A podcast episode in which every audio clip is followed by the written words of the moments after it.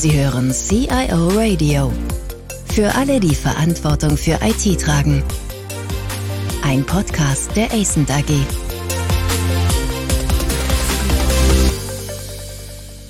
Mein Name ist äh, Olaf Röper und wie immer versuchen wir mit dem CIO Radio praktisch relevante Hinweise und Informationen zur Operationalisierung innovativer Technologien zu geben, die in einem Unternehmen auch sauber umgesetzt und verwendet werden können. Unser heutiges Thema additive Fertigung, vulgo auch 3D-Druck genannt. Das ist ja der alte Traum, ja, dass man also praktisch so übers Netz nur per digitalem Signal auf der anderen Seite Fertigung ermöglichen kann. Man muss also nichts mehr hin und her tragen. Entfernungen werden schnell überwunden. Das scheint so auf den ersten Blick ein großer Meilenstein in der industriellen Wirtschaft zu sein. Allerdings ist das in letzter Zeit so ein klein wenig ins Hintertreffen geraten, wobei ich gar nicht so genau weiß, warum das ist. Und bei den CAOs spielt das eine relativ geringe Rolle in der aktuellen Diskussion. Aber nichtsdestotrotz sollten wir doch mal da reinleuchten. Wie ist der Status? Was ist möglich? Ist das alles schon reif für einen Business Case oder doch nur Prinzip Hoffnung? Was müssen Führungskräfte erkennen? Und kennen und was muss IT letztlich dazu leisten? Ich freue mich sehr. Ich habe einen sehr kompetenten Gesprächspartner heute. Das ist der Fabian Sattelberger von dem Startup Thinking. Der Florian Sattelberger hat Maschinenbau studiert. Nein, das stimmt gar nicht. Nicht Maschinenbau, sondern Sales Engineering studiert. Also im Kern schon Maschinenbau, aber viele andere Kenntnisse drumherum erwerben können. Nach dem Studium war er dann kurz bei einem Beratungsunternehmen und ist dann zu, nach einer anderen Gründung, Escape Room, wie das so schön heißt, und ist dann anschließend direkt zu dem Think Inc. gekommen, also zu dieser Neugründung. Und er leitet praktisch das Unternehmen heute gemeinsam mit Julian Krell. Julian ist quasi der technische und kaufmännische Geschäftsführer und Fabian ist also derjenige, der die Produktion nach vorne bringt, wer die Innovation nach vorne bringt. Ja, herzlich willkommen, Fabian. Ja, vielen Dank. Vielleicht noch als Einschnitt. Julian ist der technische Geschäftsführer, genau, und ich kümmere mich um den kaufmännischen Aspekt. Ah ja, okay. Habe ich jetzt ein bisschen verworfen, aber ist ja weiter nicht tragisch, glaube ich. Ja, das ist ein innovativer Pool, den ihr da aufgebaut habt. Ja, meine Frage ist, äh, fangen wir doch mal ganz vorne an. Diese additive Fertigung, welche Vorteile aus deiner Sicht bringt es denn Unternehmen? Mhm. Dass wir vielleicht mal einen Einstich finden von der Basis her, um dann ein bisschen näher darüber zu sprechen, was ihr bei Thinking macht. Mhm. Ja, sehr gerne. Also prinzipiell wenn man über die additive Fertigung oder im fußläufig den 3D-Druck spricht, muss man stark unterscheiden, über welche Verfahren man spricht. Prinzipiell allen Verfahren inhärent ist im Prinzip, dass man ohne große Umwege direkt vom digitalen Modell in das physische Produkt gehen kann, ohne große Umwege. Das heißt, es müssen prinzipiell keine Vorrichtungen gebaut werden, es müssen keine Spezialmaschinen angeschafft werden, sondern eben direkt, man hat eine Datei und geht mit der auf die Maschine und fertigt so das physische Produkt. So, und da hört dann die Gemeinsamkeit aber auch schon auf. Es gibt einmal die Kunststoffverfahren, über die ich jetzt nicht groß näher reden möchte, und dann gibt es noch die Verfahren, die mit Metall arbeiten. Da gibt es eine Verfahrensklasse, die beschäftigt sich mit Pulverbett. Das ist auch schon ein Verfahren etabliert. Das ist eher für kleine Bauteile. Und es gibt einmal die Verfahren, mit denen wir arbeiten. Das ist die Direktdeposition. Da gehört auch das Verfahren, das wir ansetzen dazu, für große Bauteile. Und die sind in einem sehr unterschiedlichen Entwicklungsstand. Prinzipiell aber betrachtet. Entschuldigung, wenn ich, mal, wenn ich da gleich reinspringe. Ja. Was ist ein kleines und was ist ein großes Bauteil? Nur zur Erläuterung. Ja, also wir haben immer gepitcht im Prinzip, wir holen die additive Fertigung aus dem Schuhkarton. Mittlerweile ist das auch schon weiter. Also ich würde sagen, Bauteile, die etwa die Größe von einem äh, Getränkekasten oder etwas größer haben, die lassen sich gut im Pulverbettverfahren herstellen. Bauteile, die größer sind als diese Dimension, die kann man dann damit schwer herstellen. Die würden wir dann mit unserem Verfahren, dem Laser Metal Deposition, herstellen. Mhm. Das ist, wenn man über Größe spricht. Aber prinzipiell die Vorteile der additiven Fertigung, eben schnelle Fertigung aus dem digitalen Modell. Prinzipiell, man kriegt keine Skaleneffekte über große Fabriken. Das heißt, man kann eben lokal auch vor Ort fertigen. Also man hat eine dezentrale Fertigung, da wo das Bauteil benötigt wird. Und man kann Bauteile eben, weil man eben nicht mehr an vorhandene Maschinen gebunden ist, kann man eben auch Bauteile für ihre Anwendung optimiert konstruieren und dann so die Eigenschaften von Bauteilen verbessern. Das sind so holistisch gesehen die Vorteile der additiven Fertigung. Ich meine, wir haben ja auch diese klassischen Beispiele Ersatzteilversorgung für Flugzeuge etc. pp. Das wären jetzt etwas kleinere Teile, aber im Prinzip ist es ja das, nicht? Dass man also vor Ort das äh, direkt fertigen kann, was man benötigt. Genau, also im Prinzip auch Teile, die man lange auf Lager legen müsste oder eine große Stückzahl, das muss man dann auch nicht mehr tun, solange man das digitale Modell hat. Da könnte man dann auch eben on demand quasi kleinere Stückzahlen könnte man dann fertigen. Wohlgemerkt, wenn es jetzt von, wenn du jetzt von Luft- und Raumfahrt sprichst, wenn das Bauteil oder der Prozess dann dafür auch zertifiziert ist, was unter Umständen kritisch sein kann. Mhm. Naja, das kann ich mir auch vorstellen, weil also als Ingenieur kommt mir als allererstes in den Sinn, wir haben doch gerade im Metallbereich sehr viele unterschiedliche Legierungen und das macht man ja nicht aus lauter Jux und Dollerei, sondern weil man ganz bestimmte Materialeigenschaften benötigt, ja, an ganz bestimmten Stellen an einer Maschine oder in einem Fertigungsprozess. Kann ich das alles nachbilden? Also es ist jetzt kein Baukasten im Sinne von Lego, ein wünscht dir was. Man muss schon Kriterien betrachten. Aber im Prinzip kann man die Eigenschaften eines Bauteils sehr gezielt an der Stelle einstellen, wie man sie haben möchte. Da würde ich aber dann nochmal kurz, um das zu verstehen, quasi über welche Verfahren wir gleich sprechen. Die, die Infos, die ich gleich im Wesentlichen geben werde, sind hauptsächlich bezogen auf das Laser Metal Deposition Verfahren, das wir einsetzen kurz im Prinzip, das, also was sind Pulverbettverfahren? Bei Pulverbettverfahren kann man sich vorstellen, es ist im Prinzip, man hat einen Sandkasten, da würde man in den meisten Fällen mit einem Laser zeichnet man quasi die Kontur eines Bauteils, eine dünne Schicht. Dann senkt sich dieser Sandkasten ab, es wird eine sehr dünne Schicht neues Material aufgetragen und die nächste Schicht wird aufgeschmolzen. Und so wird quasi dann Schicht für Schicht ein Bauteil erzeugt. Dafür, um das machen zu können, muss man eben den gesamten Bauraum der Maschine mit Metallpulver füllen um das herstellen zu können. Das heißt, auch wenn man nur ein kleines Bauteil füllt, muss immer der gesamte Bauraum mit dem Material gefüllt werden.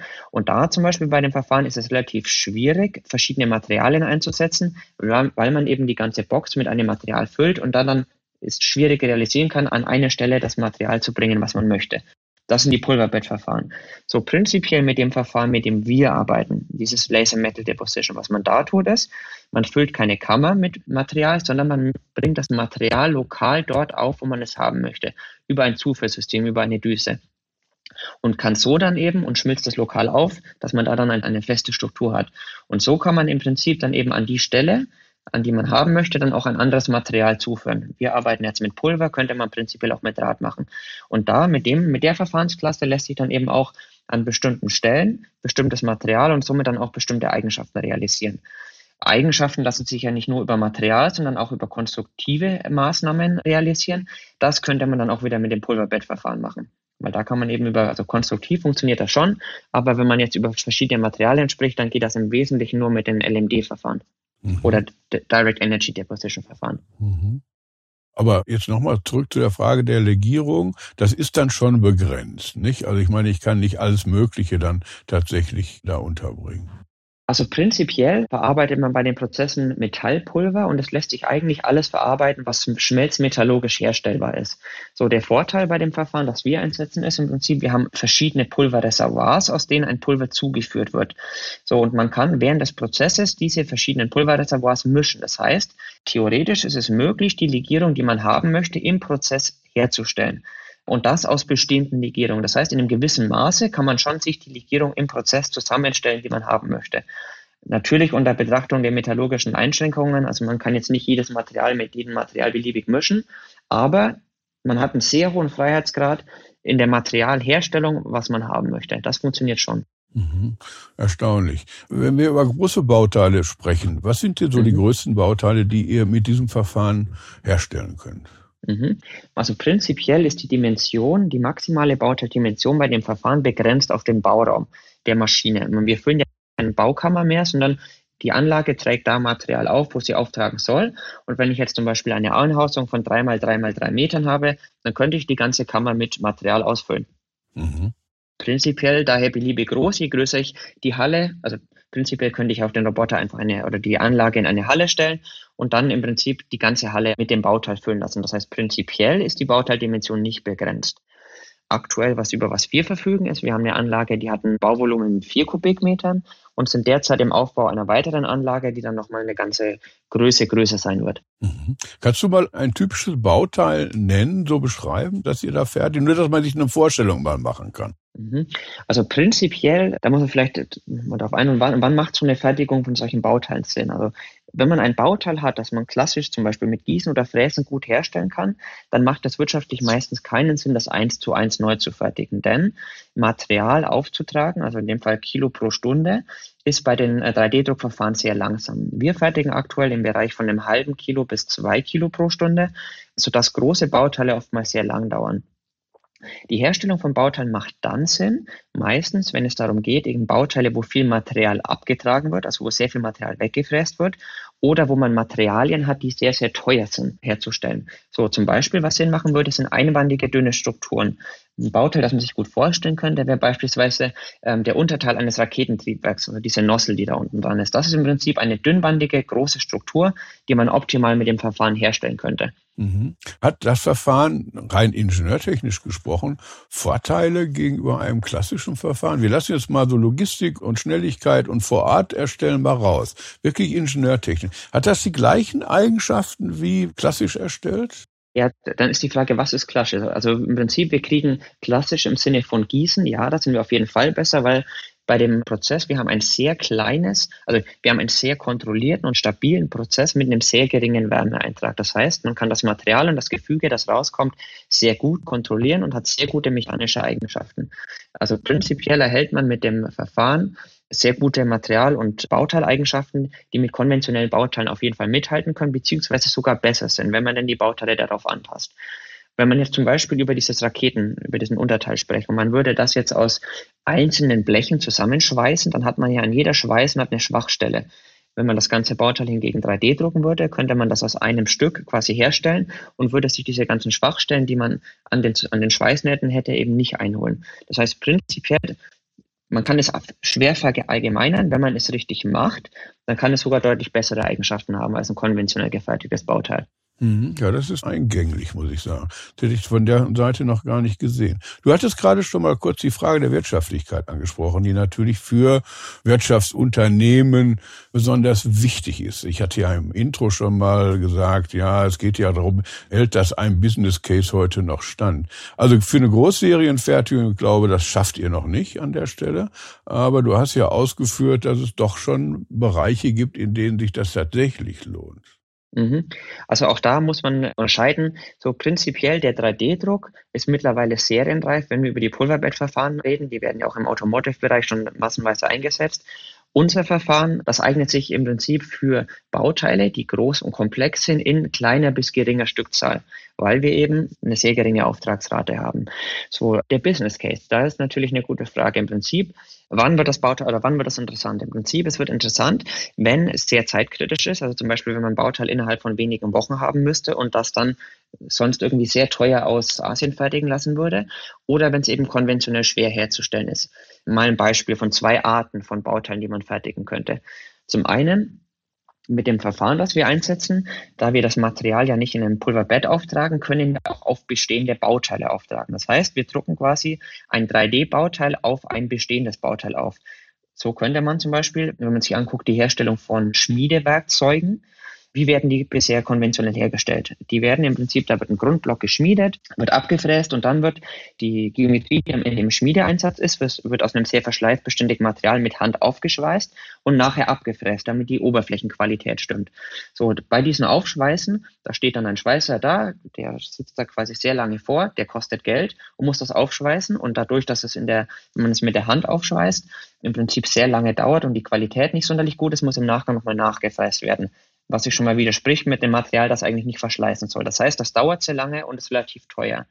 Mit unserem Verfahren können wir im Prinzip direkt, also das Bauteil, die 3D-Geometrie auf das bestehende Bauteil in einer sehr hohen Qualität aufdrucken. Zum einen, ohne dass ein Mensch davor stehen muss, denn die Maschine läuft im Prinzip über mehrere Tage hinweg autonom.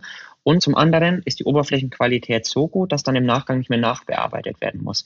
Das heißt, man erspart sich zum einen eine sehr hohe Menschzeit, weil der Schweißer nicht davor stehen muss und man spart sich danach das aufwendige und teure manuelle Nachbearbeiten. Und wenn man sich jetzt quasi nur die Schweißkosten betrachten würde, also Handschweißer zu dem Verfahren, das wir einsetzen, dann würde sich das nicht lohnen. Wenn man sich aber die Gesamtkosten des Bauteils dann betrachtet zu Nachbearbeitung plus Lebenszeit des Hammers, zu dem, was wir machen, zwar höhere Prozesskosten, aber wegfallende Nachbearbeitung und deutlich höhere Lebenszeit des Werkzeuges im Einsatz, dann hat man da schnell eine Wirtschaftlichkeit. Also wir haben gerade eine Machbarkeitsstudie mit einer großen Schmiede im Einsatz und da kristallisiert sich daraus, dass wir in den Gesamtkosten im Bereich von 50 Prozent liegen zu dem, was bisher konventionell gemacht wurde. Das kann sich sehr lohnen. Das ist erstaunlich. Das hätte ich jetzt so auf Fendmann nicht geglaubt. Ja, also die Hauptvorteile im Prinzip gutes Gefüge, dadurch längere Lebenszeit des Produktes und im Prinzip längere Lebenszeit heißt dann, man kann da mehr Stücke mitschmieden und zum anderen die fehlende Nachbearbeitung, die auch wirklich Geld kostet, wenn man so ein Gesenk quasi oder einen Schmiedehammer nochmal in eine CNC-Bearbeitung geben muss. Ein anderes Beispiel wäre noch dünnwandige Bauteile aus zum Beispiel einem Inconel, wenn wir auf diesen Raketennossel kommen. Das Material kriegt man schwer als zum Beispiel gewalztes Blech, weil das sich möchte sich einfach nicht verformen lassen. Und da ist es dann oftmals so, dass allein die Materialkosten für das Ausgangsmaterial schon deutlich teurer sind als die komplette Fertigung des Bauteils, wenn wir aus der Metallpulver mit unserem Verfahren kommen. Also auch das kann sich lohnen. Sobald man ein Material hat, das sich schwer mechanisch bearbeiten lässt, kriegt man auch quasi das Ausgangsmaterial konventionell schwer und dann hat man im Prinzip sehr schnell einen Business Case daraus und sagt, das ist wirtschaftlich. Wo liegen die zukünftigen Entwicklungen? Also jetzt mal so ganz von oben drauf geguckt, also Größe des Bauteils scheint eine Limitation zu sein, zumindest praktisch. Geschwindigkeit des Auftragens könnte mhm. eine solche Limitation sein mhm. oder das Verfahren selbst. Wo, wo wird die Zukunft da letztlich hinführen? Also prinzipiell gibt es im Prinzip zwei Hauptangriffspunkte. Zum einen, wie du richtig erkannt hast, die Geschwindigkeit muss hochgehen und zum anderen muss die Wirtschaftlichkeit verbessert werden. Das setzt aber weiter vorne in der Wertschöpfung an. Das geht im Wesentlichen auf die Herstellung des Metallpulvers einher. Für uns der Weg war im Prinzip der Prozess, den LMD-Prozess, den wir einsetzen, der ist ein sehr, sehr instabiler Prozess an sich, weil eben sehr viele Prozessparameter, also mehrere hundert, gleichzeitig richtig gesteuert werden müssen, damit der Prozess funktioniert.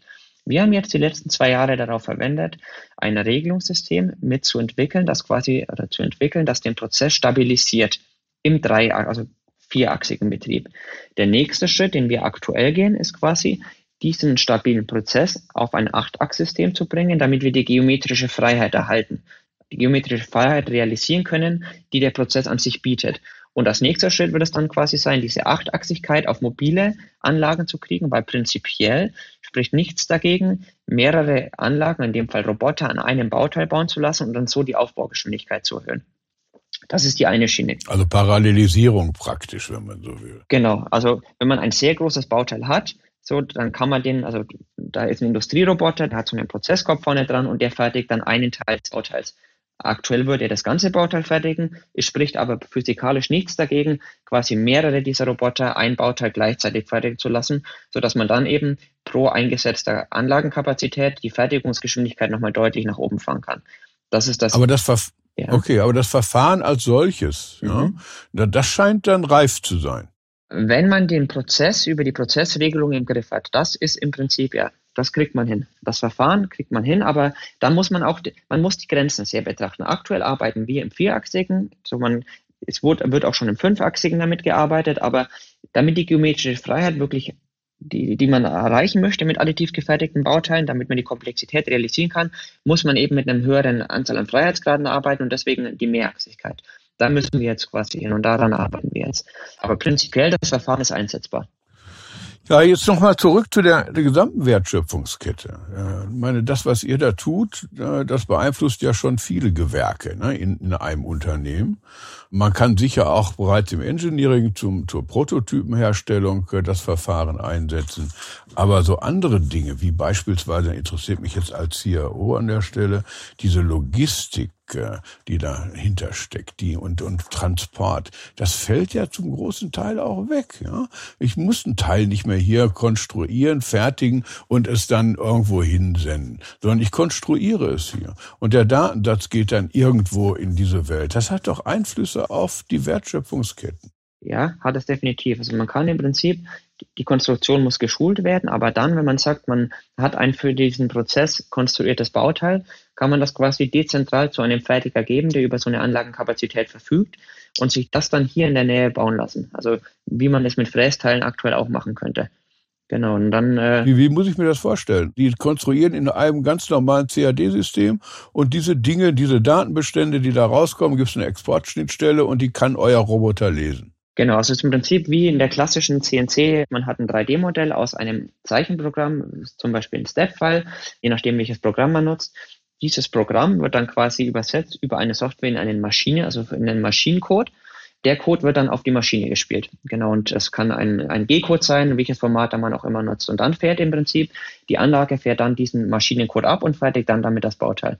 Ist im Prinzip genau das Gegensätzte, was beim Fräsen passiert. Da wird quasi Material abgetragen, bei der additiven Fertigung wird es quasi hinzugeführt, aber der Maschinencode, der dahinter steckt, ist quasi dasselbe. Aber Unternehmen, die schon CAD bearbeiten, haben keinen großen Umstellungsaufwand. Die können praktisch so aus dem Stand heraus sagen, ich mache das jetzt mal additiv könnten die mit der Software abbilden, aber es ist ein großes Umdenken in der Konstruktion notwendig. Also das schon. Man muss quasi wissen, was lässt sich mit dem Verfahren realisieren und wo sind die Einschränkungen, um ein Bauteil für den Prozess zu konstruieren. Ein Beispiel. Zum Beispiel möchte man nicht große, massive Wände werden konstruiert, weil es eben für zum Beispiel Gussverfahren nicht möglich ist, irgendwie sehr enge, komplexe Strukturen abzugießen. So, wenn man das weiß, dass man das jetzt mit dem Verfahren realisieren kann, dann würde man ein Bauteil anders konstruieren. Oder sehr starke Überhänge zum Beispiel, die würde man zum Beispiel bei der additiven Fertigung vermeiden wollen. Das heißt, man würde ein Bauteil so konstruieren, dass das unter Umständen da nicht vorkommt.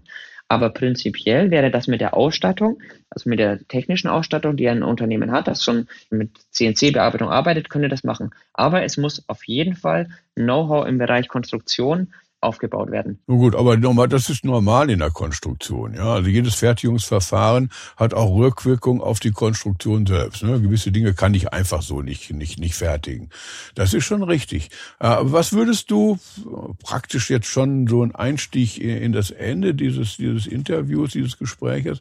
Was würdest du diesen Unternehmen raten, die sagen, ja, es hört sich ja ganz gut an, was der Berger da erzählt. Was würdest du denen empfehlen, wie man da vorsichtig mal rangeht? Also prinzipiell würde ich mal meine Wertschöpfungskette hin untersuchen. Was sind Bauteile, die irgendwie, wie ich zu Anfangs meinte, wo sehr viel Material abgetragen wird? was aus Material bearbeitet wird, das irgendwie sehr schwer zu verarbeiten ist oder was oftmals sehr lange Lieferzeiten hat, wo aber wichtig ist, dass das Bauteil pünktlich kommt. Die Bauteile würde ich mir mal nehmen und dann mal anfrage und überlegen, könnte man die nicht anders bauen. Und da müssen wir direkt auf Unternehmen zugehen, das sich im Bereich der additiven Fertigung positioniert hat. Wenn es ein kleines Bauteil ist, dann auf Leute, die Pulverbettverfahren anbieten. Wenn es ein größeres Bauteil ist, jemand, der mit LMD oder einem ähnlichen Verfahren arbeitet, zum Beispiel uns. Und da kommt dann meistens schon Input, wie könnte das Bauteil umdesignt werden, macht das denn Sinn? Und dann gemeinsam mit dem Partner zu überlegen, wie könnte man das Bauteil entwickeln. Also wir sehen, dass diese additive Fertigung ein weiteres Fertigungsverfahren in dem Kanon der Fertigungsverfahren ist und das nicht alternativ, entweder additiv oder konventionell, um das mal so zu sagen, sondern es ist mittlerweile eine durchaus und auch wirtschaftlich tragfähige Alternative, Ergänzung, nein, Ergänzung zu dem bestehenden Fertigungsverfahren. Kann man das so sagen? Genau. Mhm. Nicht alles wird gedruckt werden. Es gibt eine Menge Bauteile, die gedruckt werden könnten. Das heißt, es ist eine sinnvolle Ergänzung zu dem, was da ist. Es wird auch einiges ablösen, weil es eben Bauteile, die bisher anders gefertigt werden, anders fertigen wird. Aber es wird nicht alles komplett 3D gedruckt werden. Das ist eine sinnvolle Ergänzung zu dem, was bereits besteht. Prima. Also gerade in, bei zeitkritischen Anforderungen und bei solchen konstruktiven oder maschinenbautechnischen Anforderungen, wo man sagt, die sind in normalen konventionellen Fertigungsverfahren nur schwierig herzustellen. Das sind so die beiden Kanäle, die ich sehe. Ist das richtig? Genau, genau. Jetzt habe ich noch ganz zum Schluss, bevor ich dir recht herzlich danke für diese Insight, noch eine Frage. Wie kommt man eigentlich auf die Idee, sich genau an dieser Stelle mit einem Start-up in Szene zu setzen? Ausgerechnet bei dieser recht komplexen Geschichte. Ja, also wir sind im Prinzip das gesamte Team bei Thinking. Wir sind im Herzen Ingenieure und machen gerne Sachen besser. Und im gesamten Studium hatten wir eben Kontakt mit der additiven Fertigung und auch durch, dadurch, dass alle Werkstofftechnik vertieft hatten mit der Materialseite. Und wir haben uns halt während dem Studium gefragt, warum gibt es denn diese additive Fertigung im Wesentlichen nur für kleine Bauteile? Das muss doch auch für große Bauteile machbar sein. Und die, die Potenziale, die man damit eröffnen kann, wie zum Beispiel, wenn man jetzt überlegt, wenn man mal sehr weit denkt, man möchte Basis auf dem Mond oder Mars eröffnen, so dann prinzipiell kann man dann natürlich eine Fabrik bauen, ein Stahlwerk, das dann quasi die Rohmaterialien dafür herstellt. Aber es wäre viel schlauer, wenn man dann die Strukturen, die man haben möchte, da direkt fertigen kann. Dann hat das halt langfristig sehr viel Potenzial, das was verändern. Und das hat uns technisch einfach sehr gereizt, das anzugehen. Und so kam dann quasi der Anstoß der Gründung, dass wir das machen wollen, weil wir eben keinen Grund gesehen haben, dass das nicht gehen sollte, das Know-how aber hatten, die Probleme zu lösen, die uns in den Weg kommen. Und so kam die Idee zur Gründung. Sehr eindrucksvoll. Fabian, herzlichen Dank für diese sehr sachkundigen und äh, hochinformativen Hinweise zum Bereich der additiven Fertigung. Ich glaube, dass unsere Zuhörerinnen und Zuhörer eine Menge mitnehmen können für ihre tägliche praktische Arbeit. Im Übrigen seid ihr natürlich auch als Link, als ähm, äh, wie Zinking im Netz verfügbar und wer da mehr Informationen haben kann, kann sich da natürlich bedienen. Ja, nochmal recht herzlichen Dank. Ja, ich habe Dank, Olaf, für das Gespräch. Vielen Dank fürs Zuhören. Mehr Informationen zu diesem Podcast finden Sie unter cioradio.de.